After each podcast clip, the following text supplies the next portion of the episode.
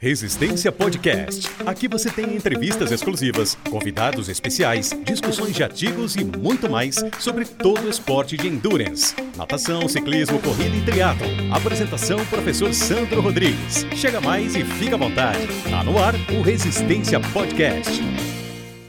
Salve, salve amigos do Resistência Podcast.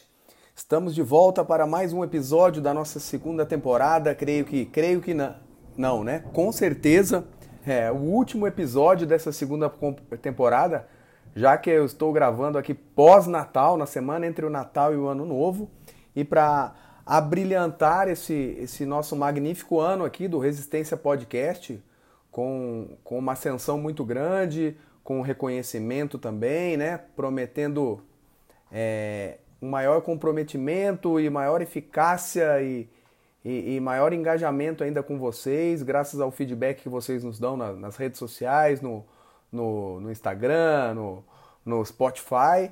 É, 2023 promete, né?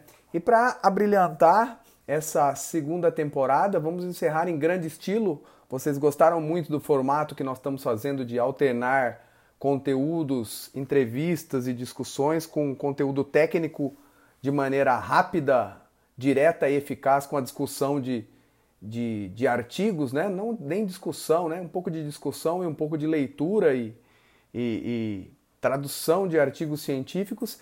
E para fechar esse ano de 2022 aqui, eu trago um artigo que tem relação com o tema que eu sou apaixonado, né? que eu ministrei no, no, último, no último mês, aí, no primeiro simpósio é, brasileiro de triatlon sobre o treinamento de força, uma das minhas grandes paixões até porque eu vejo um viés, né, um delay técnico grande quando, quando nós, é, atletas de endurance, é, procuramos uma academia para treinar força é, direcionada aos nossos objetivos específicos do treinamento de endurance, seja ele para o nadador, para o ciclista, para o corredor ou para o triatleta. O que se vê nas academias, né, vocês devem estar cansados de escutar eu falar sobre isso, é um treino é, exatamente idêntico ao que se passa para é, os objetivos estéticos de emagrecimento e, e, de hipertrofia né, na academia. E isso, como nós já dissemos, é, a faca pode virar, né, o feitiço pode virar contra o feiticeiro, né, pode ser uma faca de dois gumes, porque esse tipo de treinamento, muitas vezes, além de não ajudar o, o desempenho né, e até a própria prevenção de lesões, que são os objetivos primários do treinamento de força, eu insisto em falar nisso, pode até, inclusive, atrapalhar a nossa performance. Então, nesse sentido, nesse sentido eu trago um, um, um artigo de Felipe Garcia Pinilos e colaboradores né, é, de 2019 no International Journal of Sports Physiology and Performance? Esse artigo de 2019 é um artigo muito interessante, né? É, porque ele vê a vertente do treinamento de força, mais especificamente o, o treinamento pliométrico, que eu sou fã incondicional, né? É, haja vista a minha enorme queda pela escola soviética, pela escola russa, né? Por Vergoshansky e, e seus amigos. então, é, esse treinamento pliométrico, mas do, num, num, viés um pouco diferente do que eu tenho discutido e falado nos, nos squat jump, no, no, no, nos, nos pliometrias sobre os caixotes. É, esse treinamento pliométrico avaliado, treinamento de força aqui, foi o pular corda. Exatamente, essa atividade lúdica da infância, né?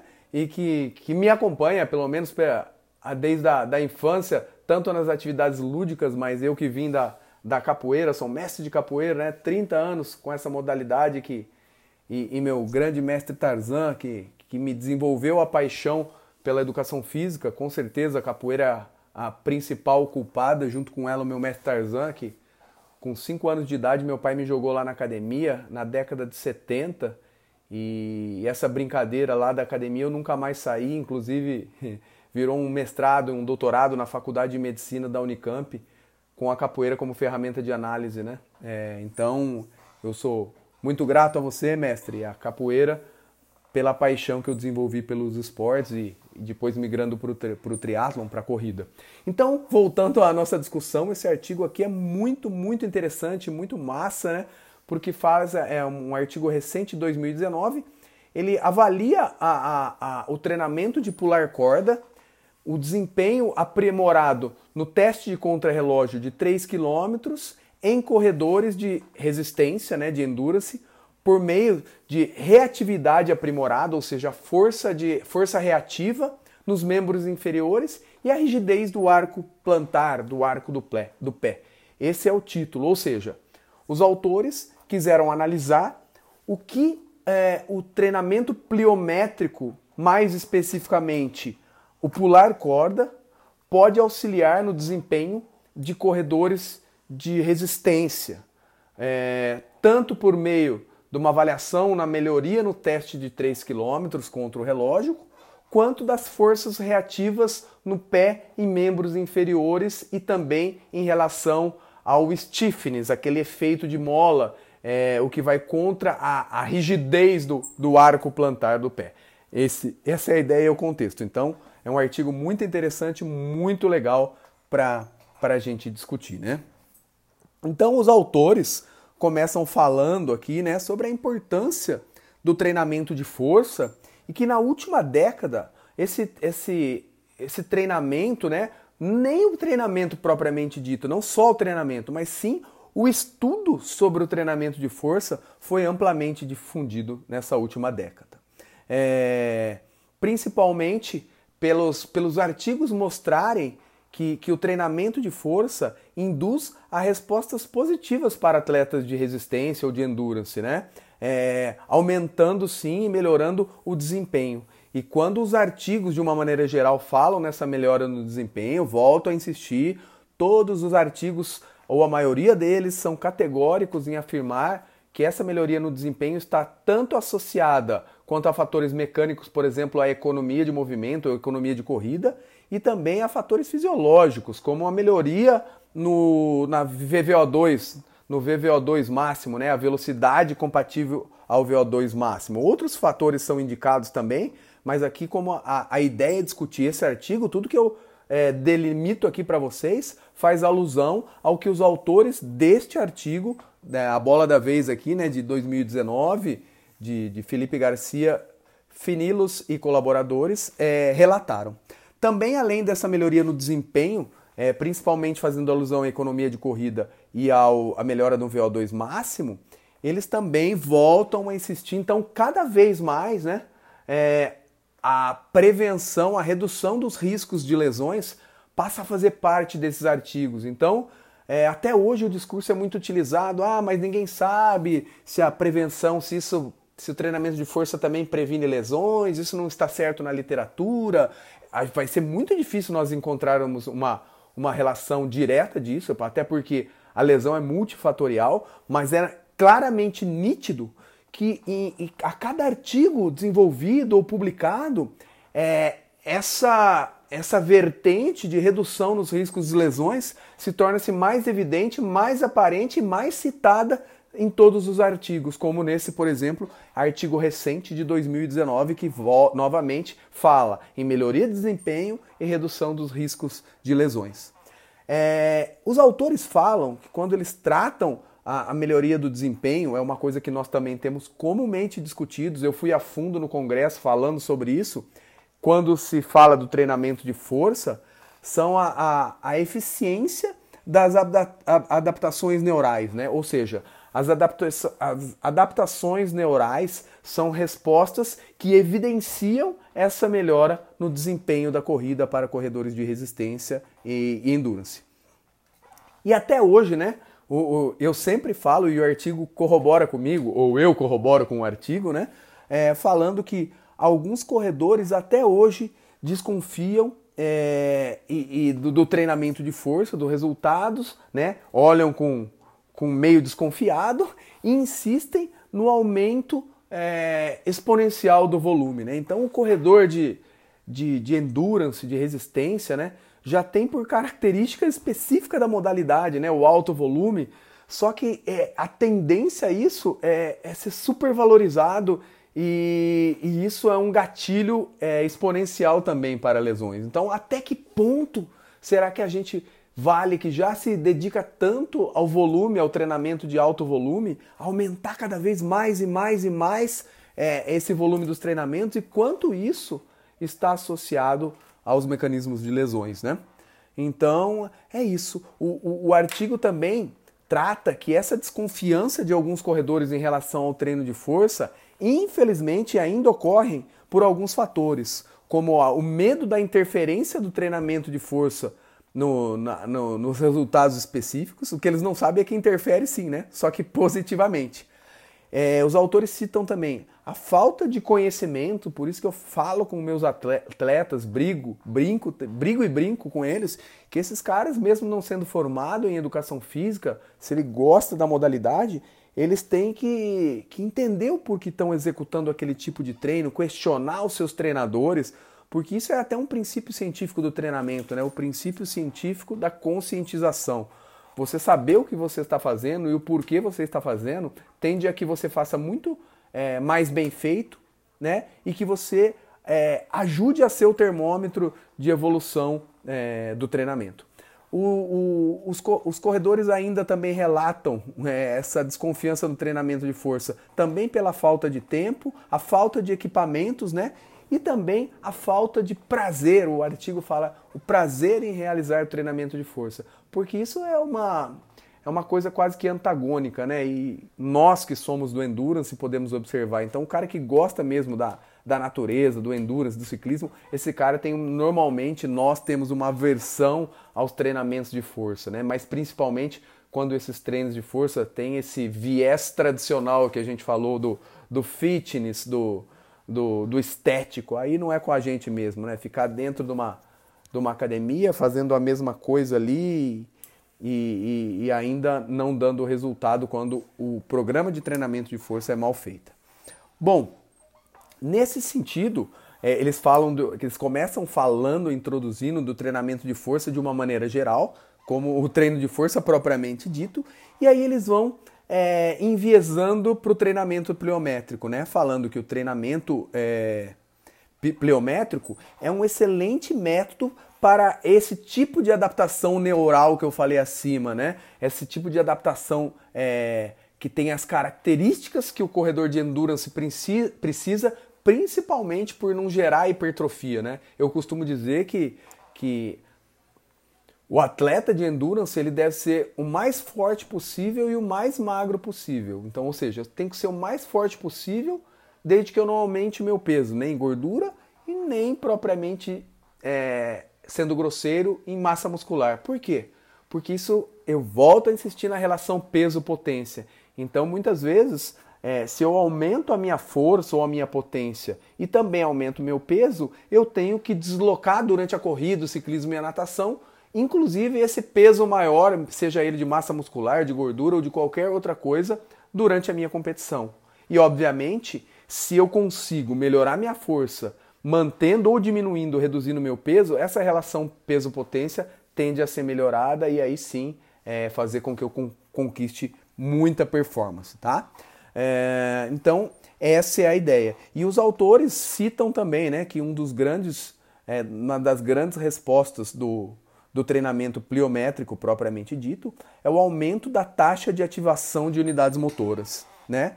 É, também os autores falam né, no aumento na força e, e, e na, na menor rigidez musculo-tendínea. Né? Então, o stiffness que a gente fala tanto, o efeito de mola, de devolver é, esse torque externo quando a gravidade, na, no caso da corrida, é, nos joga para baixo e nós é, retribuímos essa força que a gravidade está nos jogando para baixo, jogando a gente para frente e para cima, né?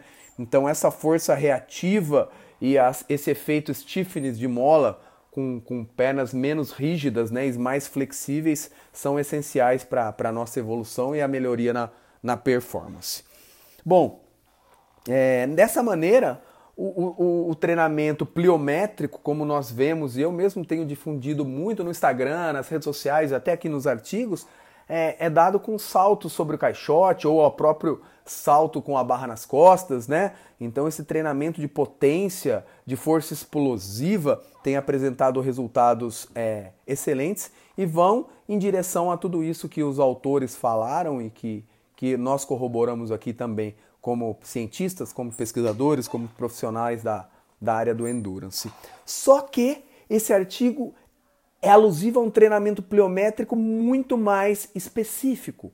O movimento de pular corda, o ato de pular corda, é, é um tipo de treinamento pliométrico, mas com muita especificidade quando a gente se fala de corrida. Por que especificidade? Lembrando você que não é da área de educação física, eu falei do princípio científico do, da conscientização, de você entender o que você está fazendo, e o especificidade também é um princípio científico do treinamento. Ou seja, quanto mais específico a modalidade que eu estou objetivando, mais eficaz é o treinamento. Então, quando eu consigo treinar força com uma proximidade gestual técnica do que eu quero, no caso a corrida, e a corda se aproxima muito disso. Os autores falam que a corda tem saltos consecutivos, saltos consecutivos, é, envolve os músculos e articulação dos pés que são evidentemente exigida, muito exigida na, na, nas corridas, e eles usam um nome que eu nunca tinha visto aqui, rebotes rápidos, né? Então, se a gente falar de rebotes rápidos, é saltar e novamente ressaltar, saltar novamente. E se nós pegamos os, os, os, relógios e aplicativos de última geração aí que nós usamos no dia a dia, se você tem um bom técnico, ele deve falar com você sobre o, o tempo de contato com o solo. Então, bons corredores têm o tempo de contato com o solo reduzido ou seja, ficam menos tempo com o pé em contato com o solo, ou seja, devolvem mais rápido a hora que ele batem o pé no solo, né? Então, isso aí é, é, é, é o que eu entendi na alusão, né? No, no do, do conceito de rebotes rápidos com a especificidade da corrida. Bom, nesse sentido, depois de toda essa introdução, né, o objetivo desse estudo de 2019 que nós estamos discutindo aqui é observar a eficácia da incorporação do, do, do, do, do pular corda durante a rotina de aquecimento é, de corredores de resistência amadores, no desempenho do salto, no desempenho da força reativa, no, no desempenho da rigidez do arco plantar e no desempenho do teste de 3 km contra o relógio. Então esse é o objetivo desses estudos que trouxe resultados excelentes, né? Então, é, como nós dissemos, né, esse é o objetivo, com todo esse contexto introdutório da importância do treinamento de força, tanto para a melhoria do desempenho, seja ele de, de maneira mecânica, né, na economia de movimento, ou de maneira fisiológica, por exemplo, no VO2, que é o que eles destacam nesse artigo também, é, e cada vez mais evidente e, e ganhando uma conotação maior o efeito para preventivo do treinamento de força para minimizar ou reduzir os riscos de lesões para os corredores, né? Bom, é, outra coisa interessante foi que um N, né? O N não foi pouco não, né? É, o estudo contou com 96 atletas, sendo que 51 é, eram faziam o treinamento é, de força específico, que é o pular corda, e 45 era um grupo controle, né?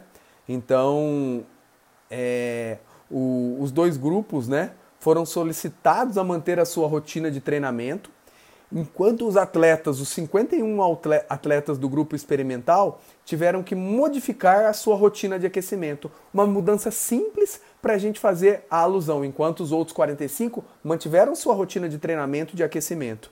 Então, o, o grupo avaliado, o grupo o teste, né? Então eles modificaram a rotina do aquecimento. E como eles modificaram sua rotina? Simplesmente inclu incluindo o exercício de pular corda apenas de duas a quatro sessões por semana, com um tempo total de 10 a 20 minutos por semana. Gente, olha isso.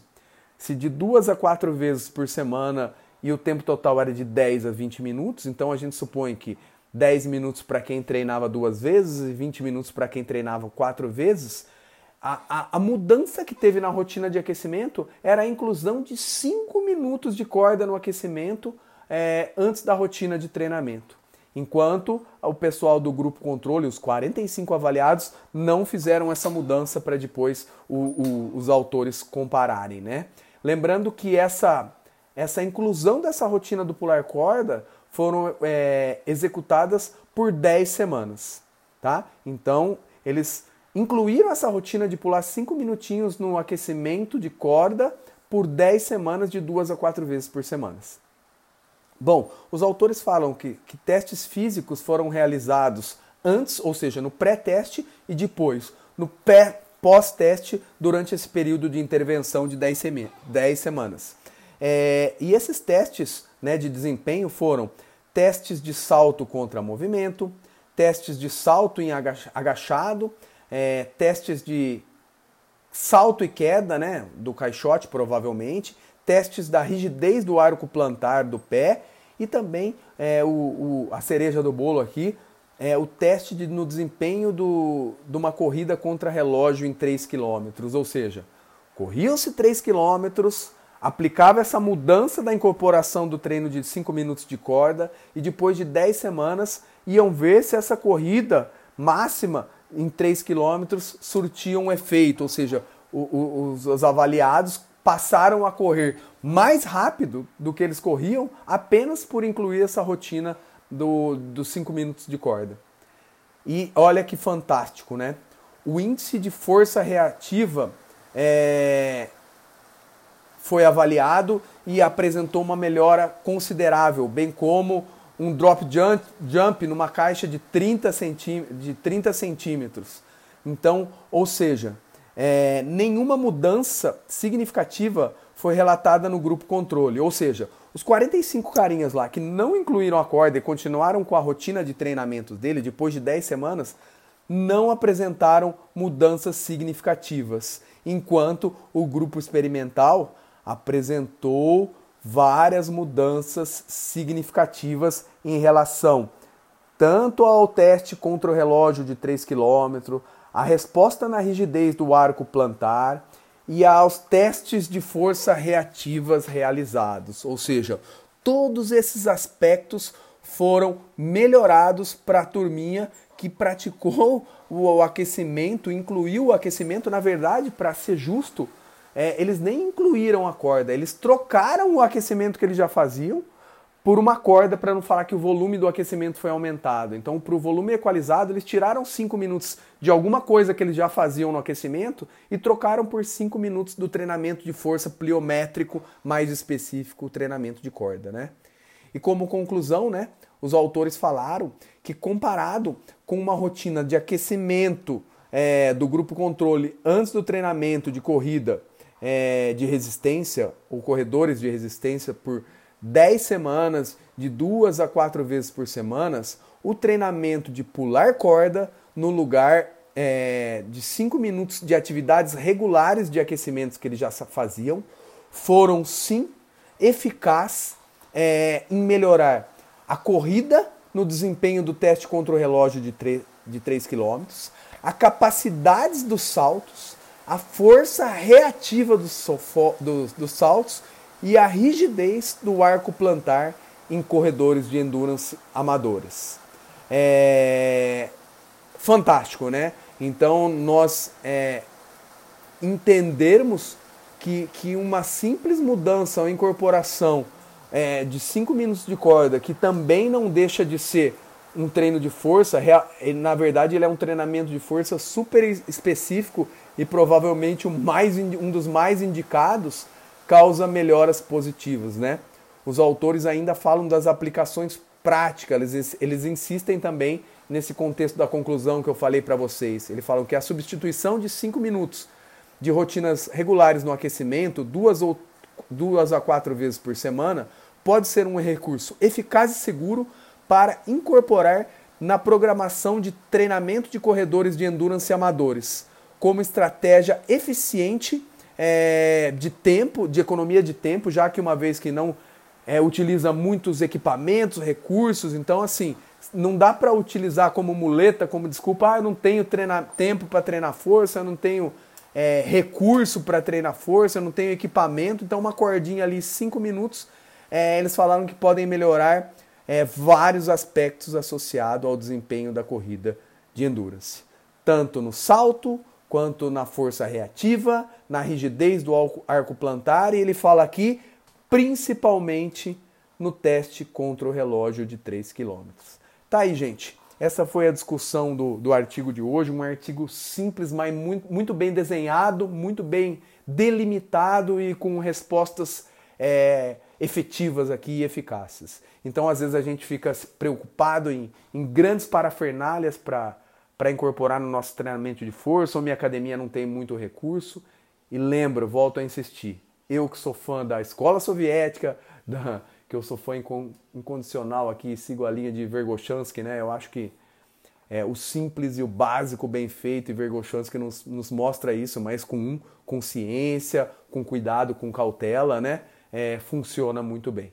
Então tá aí, gente. Incluam a corda no, no, no treinamento de vocês, mas não deixem de, de falar e de mostrar ao, ao técnico de vocês, porque não é assim a qualquer, ao bel prazer, né? Principalmente quem não está acostumado com esse tipo de treinamento, essa, essa carga tem que ser progressiva e começar do simples pro, pro, pro complexo, né? Então, assim, é, com menor volume. Depois o, os autores falam no decorrer desse artigo. Quem se interessar, me manda um direct aqui compartilha o podcast aí nos seus stories que eu mando o artigo para você, tá bom? Tá combinado. Eles falam também do, do treinamento de pular corda unipodal, que deixa mais específico ainda. Tá aí, gente, mais um artigo para vocês, para a gente encerrar o ano com chave de ouro. Não se esqueçam, se o Resistência Podcast é um dos seus canais favoritos e, e, e, e ele te ajuda de alguma forma, não se esqueça de manter a chama acesa aqui, tá? Me manda uma mensagem, fala que te ajuda, que é fã do programa, posta nos stories e me marca, porque é isso que faz a gente continuar cada vez mais em 2023. Estamos junto. Um ótimo final de ano para vocês, é, que, que 2023 venha cercado de luz, de amor e de bondade. Estava falando com meu filho na oração de, de Natal aqui, eu, minha esposa e ele, que o nosso objetivo é fazer o bem. E tá aqui o Resistência Podcast, que não tem custo nenhum, não tem nada, tá aqui totalmente gratuito para vocês, com o objetivo de fazer o bem. E eu sempre falo para os meus alunos de pós-graduação, né? Eu quero fazer por vocês o que profe alguns professores não fizeram por mim. O que faltou para mim, eu quero entregar para vocês. Um grande abraço, bom final de ano e tamo junto.